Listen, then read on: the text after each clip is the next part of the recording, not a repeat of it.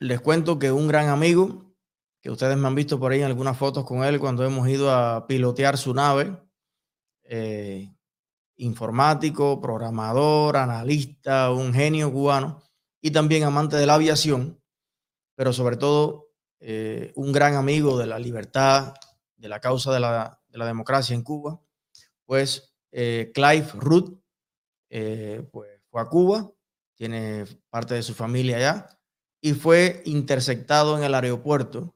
Ahora vamos a conocer los detalles. Estuvo casi una hora con la seguridad del Estado en un cuartico. Y bueno, aquí está el post originalmente que su esposa eh, publicó con algunas actualizaciones. Hay una foto que ya me hace sospechar eh, cuál fue el problema. Si tienes la foto por ahí, por favor. Aquí está. Parece que nuestro gran amigo Clive, con dos orejas, fue a visitar a el gran Luis Manuel Otero Alcántara, que saben que está en el ojo del huracán por estos días.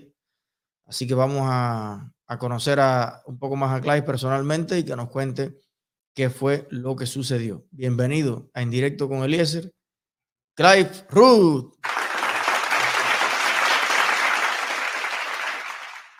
Maestro. Gracias, gracias, Eliezer, por la invitación y me alegro que la niña está mejor. Eh, sí, esto, esto realmente ha sido esperado lo que me sucedió, pero, pero realmente fue algo que, que no deja de ser chocante cuando un coronel del Ministerio del Interior eh, eh, te acorrala por hora, hora y pico y te asedia con preguntas, te intenta, de, te intenta llenar de miedo y te intenta amenazar eh, en muchas ocasiones. Pero eh, como yo le dije a mi esposa, antes de entrar, cuando nosotros eh, estábamos a punto de pasar por el chequeo de inmigración, ella se puso muy nerviosa por, por, por, las visitas y las personas que saludamos en Cuba, que ahora contaré cómo sucedió eso. Y yo le dije, mira, el, miedo es una reacción humana normal, pero el coraje es una decisión. Entonces, tú tienes que decidir que no vas a, no, aunque te sientas, tu cuerpo te diga que hay miedo, tienes que decidir que no le vas a dar ese gusto a esta gente. Y, realmente eh, cuando tú paras de darle el gusto a esta gente, pues se perdió todo el poder. Al momento que tú no tienes miedo, ya ellos tienen cero poder sobre ti porque eso es todo lo que ellos el, arma, el única arma que ellos tienen es, eh, usar el miedo contra ti. Entonces, eh, así fue, ella entró, pasó por inmigración y, vio, y entonces me tocó a mí cuando llegué yo, eh, ella revisó, la muchacha que estaba de inmigración, revisó mi pasaporte y me dijo, no, no, aparte si usted. Llamó, vino un señor, con, parece que era un mayor del Ministerio del Interior, cogió mi pasaporte y estuvo con él como media hora, 45 minutos, hasta que llegaron otros, parece que estaban esperando que llegaran varios, un grupo de personas del Ministerio del Interior, traía un coronel que fue el que me entrevistó. Entonces, eh, eh, cuando eh, llega ese coronel, desalojan un cuarto que tenían ahí antes de entrar al, chequeo y, y ahí empieza eh, más bien un interrogatorio que desde el principio, desde principio eh, tenía, la, tenía toda la forma y la estructura de, de amenaza y, y, de, y, de, provocarme miedo. Pero realmente como, yo, como ya yo entré con otra mentalidad, es decir, la forma que yo me quité del miedo es pensar, ¿Qué, es lo peor que me puede pasar? Que me den 34 palos, que me encierren en Villa Marista, que me dejen guardado por no sé cuánto tiempo. Ok, ya estoy listo para eso. Si estoy listo para eso, pues entonces nada más me amedrenta, nada más me, me va a dar terror, porque ya yo sé que eso es lo, eso es lo que viene, pues, pues que venga. Entonces, eh, nada, empezó, empezó con, lo, con, con, con, una, con una pregunta directa, eh, ¿qué viniste a hacer a? Y le dije, yo vine a Cuba a ver a mi madre.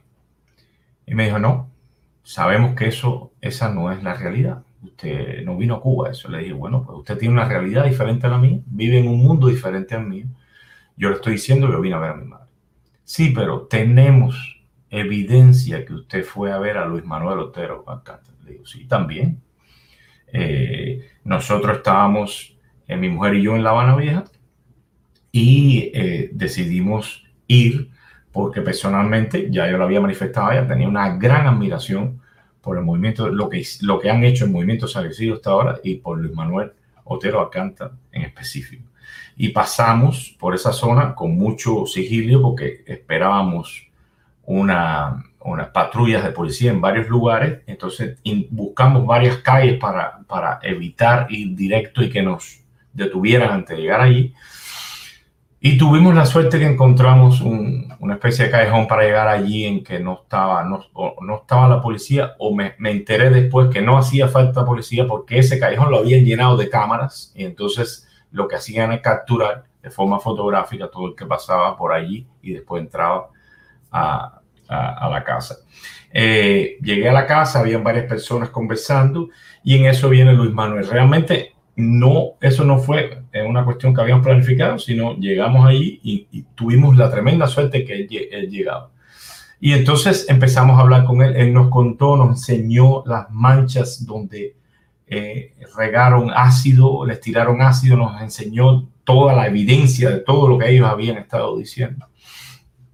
Y eh, yo realmente lo que hice fue darle un abrazo y decirle, mira, yo estoy solamente aquí para que sepas que no están solos. Yo lo que quiero es darte apoyo, darte un abrazo y que sepas que, que hay cientos de miles de cubanos que están contigo en, dentro de Cuba y que hay también cientos de miles fuera de Cuba que están con ustedes y que, y que estamos conectados. Esto no va a parar, eh, no van a dejar de estar solos y ustedes han demostrado que no se debe tener miedo a la dictadura, no los vamos a tener tampoco nosotros. Le dimos un abrazo, nos fuimos eso quedó ahí. Eh, y entonces, eh, eh, y me dijo él antes de irme, mira, todo esto, esto aquí son cámaras que ellos están captando todo el que entra aquí, así que prepara porque esta situación para ellos no es cómoda y todo el que se relacione con esta situación va a tener consecuencias. Bueno, las que sea.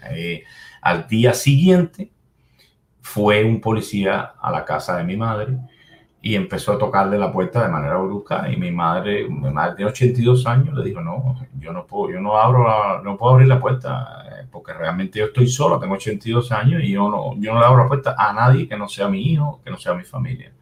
Eh, y el policía le dijo, pues mañana a las 9 de la mañana, a 9 y media, tiene que estar Clive con su mujer en la estación de Zapata y C para un eh, interrogatorio. Y realmente yo no, yo, después que, que, yo me enteré que yo regresé porque estaba en la calle, le dije a mi madre, no voy a ninguna parte porque aquí no hay ninguna evidencia que viene un policía ni hay una citación oficial, no tengo que ir a ningún lado. Pero el tipo llamó como a las 10 de la mañana, ¿qué pasa que no están aquí? Eh, es que tenemos que ir a buscarlo. Y entonces le dije, no, no, eh, pensando que mi madre queda, vive en Cuba, queda en Cuba, y dije, mira, yo voy a ir porque si no voy, esta gente van a seguir acosando a mi madre y entonces vamos nosotros a enfrentar directamente la música porque si no va a ser ella la, la, que la van a acosar. Y fuimos a la estación de policía y ahí había como cuatro o cinco personas, eh, un, un policía, dos señoras y uno que le llamaban el político. Y entonces empezaron, miren, nosotros bajo las regulaciones del COVID eh, vamos a tener que tomar medidas con usted. Eh, porque aquí tenemos el examen que se le hizo en el aeropuerto, dio negativo, pero es peligroso. Le dije, ¿cómo voy a ser peligroso si usted tiene un examen en la mano que dice que es negativo? Y entonces parece que una enfermera dice, no, nosotros tenemos, la ciencia dice que esto aún se puede contagiar. Y la ciencia dice que después de los dos años usted eh, va a perder, pierde la memoria. Le dije, mira, eh, primero yo tuve el COVID-19 hace tres meses. Así que ah, eh, si alguien de esta, en esta reunión es posible que, que sea el menos, el que lo menos pueda, el menos lo pueda contagiar, soy yo. Pues ya yo lo tuve. Y al menos la ciencia que dice que por lo menos tres meses yo estoy cubierto, por lo menos tres meses. Y ahora eso que usted dice, que la ciencia dice que en dos años se pierde la memoria, le tengo que comunicar que en este planeta no hay un solo individuo que haya pasado dos años que tiene la enfermedad. Así que eso, en teoría, puede estar en un papel, pero en la, práctica no se puede probar físicamente porque no hay un solo individuo. Ahí empezaron a molestarse. Entonces eh, eh, le dije, mira, en esa, en esa cita en Zapatese, ¿para qué vamos a perder el tiempo? Yo no tengo una representación legal en esta reunión, ni tengo en este, como casi nadie en este país, no tengo ningún derecho. ¿Qué quieren hacer ustedes? ¿Cuál es el próximo paso para no perder el tiempo? Y entonces el policía dijo, no, le vamos a poner una multa en primer paso y si ustedes vuelven a reincidir, les vamos a poner una penalidad de transmisión de pandemias internacionales. Y le dije, ok, eh, escriba su, su, multa y entonces salió la enfermera de la habitación y entonces nosotros dijimos, cojo mi multa y me voy y dice el político, no, espérese un momento, ah, no se va. Eh, usted, tenemos conocimiento que usted fue a visitar a Luis Manuel Otero Alcántara. Y le dije, ya desde el principio realmente eh, me llamaba la atención de que había un un político para un tema de salud. No entendía cómo hay un político y estamos hablando de salud aquí. A no ser que la salud aquí también sea un tema político. Entonces, el, aquel individuo dijo, no, no, nosotros tenemos esa, esa información y los vamos a seguir de cerca. Y le dije, ok, mi mujer dijo, mira, yo soy periodista de la BBC, pero no vine a trabajar, vine con mi marido que vino a ver a su madre. Así que el tipo le dijo, no se le ocurra publicar nada, no se le ocurra decir nada, que usted no tiene autorización para trabajar como periodista en este país.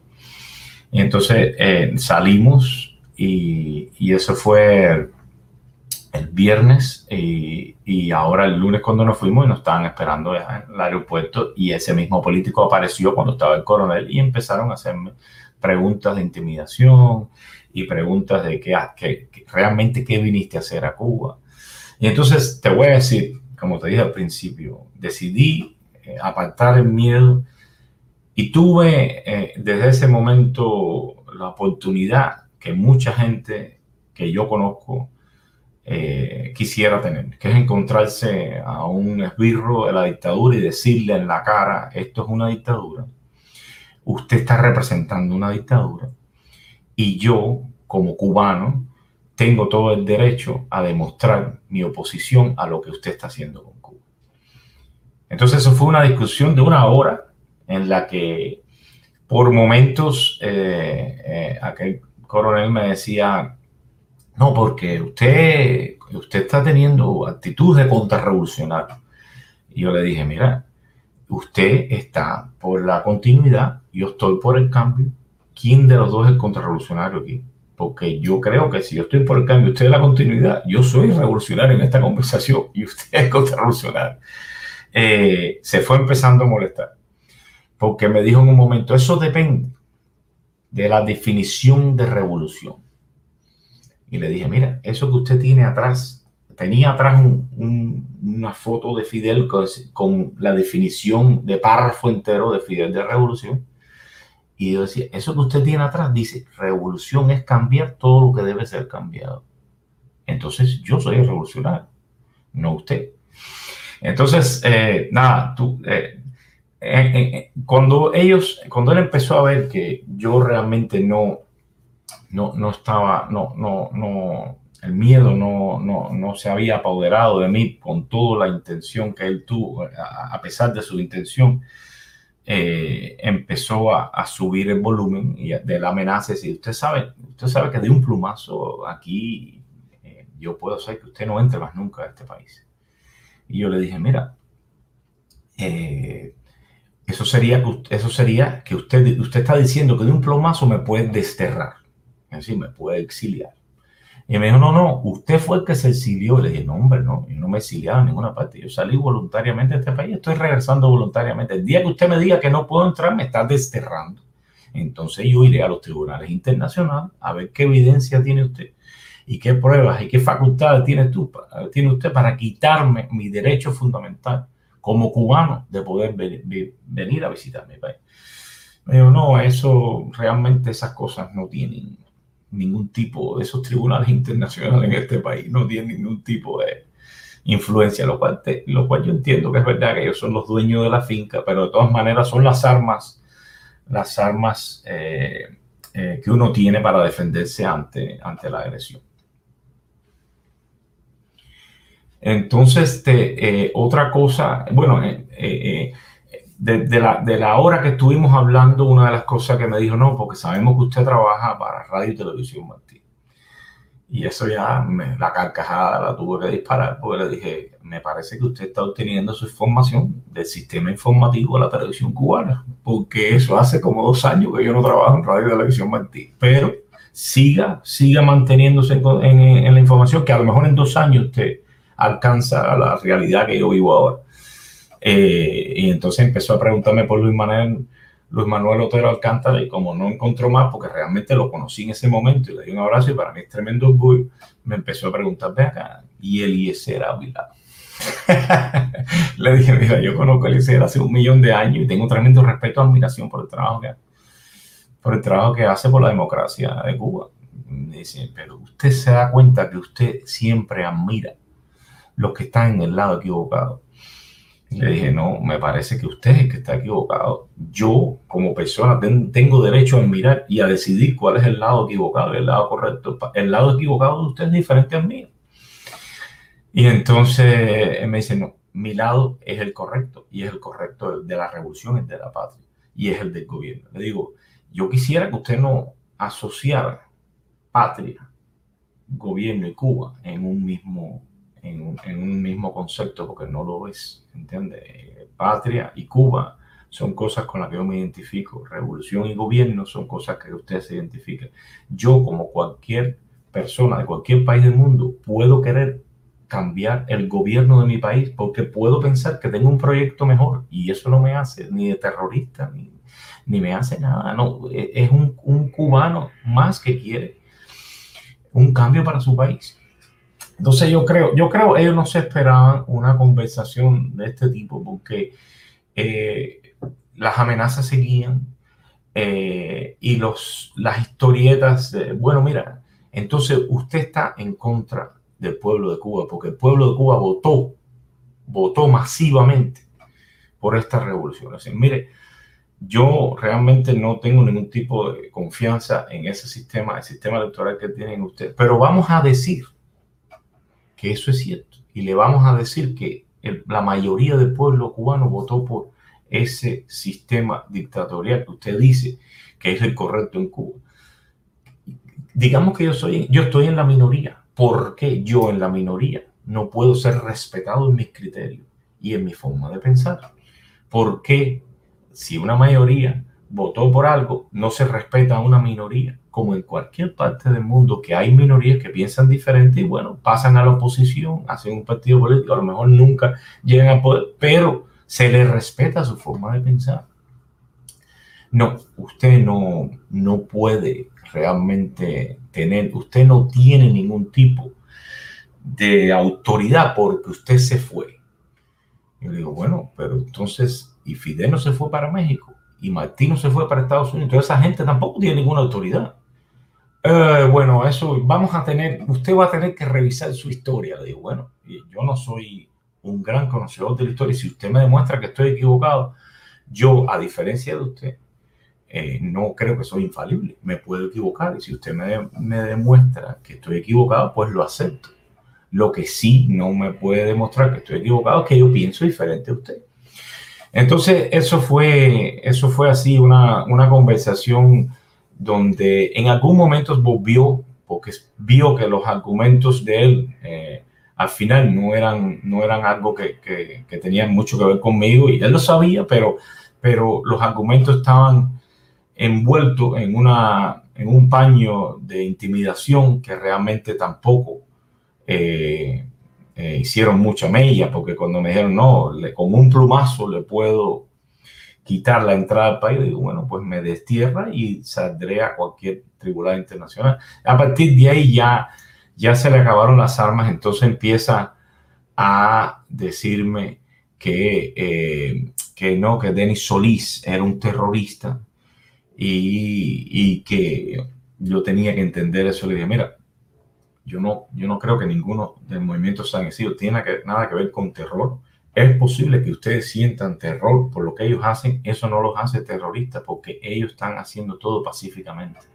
Y eso eh, yo creo que es posible que, la dictadura, las personas que están en el poder sientan terror de que hay personas que tengan el coraje de decir lo que piensan en contra de la dictadura. Eh, no, me dice él, no, estamos hablando de bombas. Eh, ellos ellos ah, estaban preparando bombas. Y digo, mira, yo no tengo ningún conocimiento de esto, ni tengo evidencia. Usted me enseña las evidencias y volvemos a hablar de otra conversación no, esto no, realmente no quiero perder tiempo con usted en eso. A mí me interesa saber más. Eh, eh, ¿Cómo se llama esto?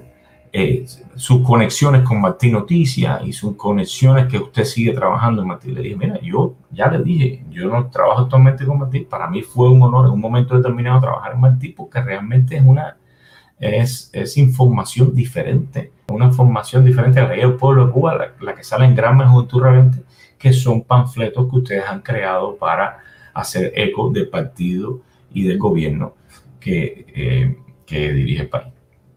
Él me dijo, no, eh, no importa el tiempo que trabajes, no importa lo que hagas, eso no llega al pueblo de Cuba. Le dije, está equivocado, Radio Martí hace más de 30 años, 40 años que llega a Cuba y todo el mundo la oye. Eh, entonces, la, la, conversación poco a poco se fue tornando en el punto que ya yo estaba, cuando, como yo estaba dos días anteriores, bueno, ¿cuál es el próximo paso? Porque realmente yo creo que ya yo, yo he tenido el placer de decirle a, alguien que representa la dictadura lo que pienso. Y usted ha tenido la intención de amenazarme, intimidarme, y yo creo que ninguno de los dos eh, estamos, eh, estamos logrando ir a, ningún punto eh, fructífero en esta conversación. Entonces, ¿A dónde vamos? No, eh, en esta ocasión los vamos a dejar ir, pero tenga en cuenta que nosotros eh, estamos al tanto de todo lo que hace y con cuidado, cuidado con reportar nada de esto, cuidado con hablar nada de esto, porque las consecuencias pueden ser graves. En ese momento le dije, bueno, ese, eso, usted tiene su pluma, como dice, con una pluma puede ser que yo no entre, y yo tengo la mía, yo haré lo mío con mi pluma, usted hace lo suyo con su pluma. Y el tipo me dijo, bueno, pues dale. Eh, Un aplauso eh, para Clay. tiene la pluma y tiene una lengua bien afilada que no es fácil de amarrar. Eh, aprecio muchísimo que superes o, o que pongas en práctica eso que tú explicabas del miedo y el coraje y que tengas el coraje de hacer algo diferente a lo que la dictadura intentó obligarte a hacer, que es guardar silencio. Em, estoy mirando a la gente en el chat y todo el mundo te felicita por tener la, digamos, la, la cordura de poder inquietar a esa autoridad con esa inteligencia, con esos argumentos que a veces de verdad hacen falta en esta lucha. Y bueno, no sabemos si será así o no, pero es probable que ese tipo se haya ido ahí pensando 20 cosas. Y, yo creo que eso es lo que hay que demostrar. Esta lucha no es una lucha obstinada, no es una lucha de venganza, ni de revancha, ni de odio, ni de... No es ni siquiera una lucha emocional. Yo creo que esto es más que todo una aspiración racional y todo lo que es racional entra al campo de, de las ciencias, de las matemáticas. O sea, en Cuba hay un problema técnico de cómo está estructurado el sistema, el gobierno, la agricultura, el periodismo. O sea, hay un problema de ingeniería social en Cuba que no funciona y que provoca tristeza, separación familiar, pobreza, y hay que resolverlo. Y hay formas técnicas y racionales de explicar perfectamente eso. Y tenemos que ser eso, un poco más racionales y a veces menos emocionales.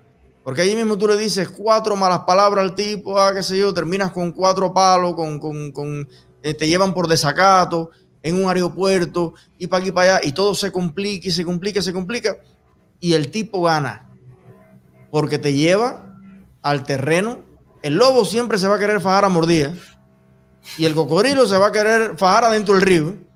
Ahora, la verdad, la razón, la frialdad para explicar cómo nosotros pensamos, eso realmente es el campo que ellos nunca han dominado. ¿Cuándo ha ganado un comunista un debate?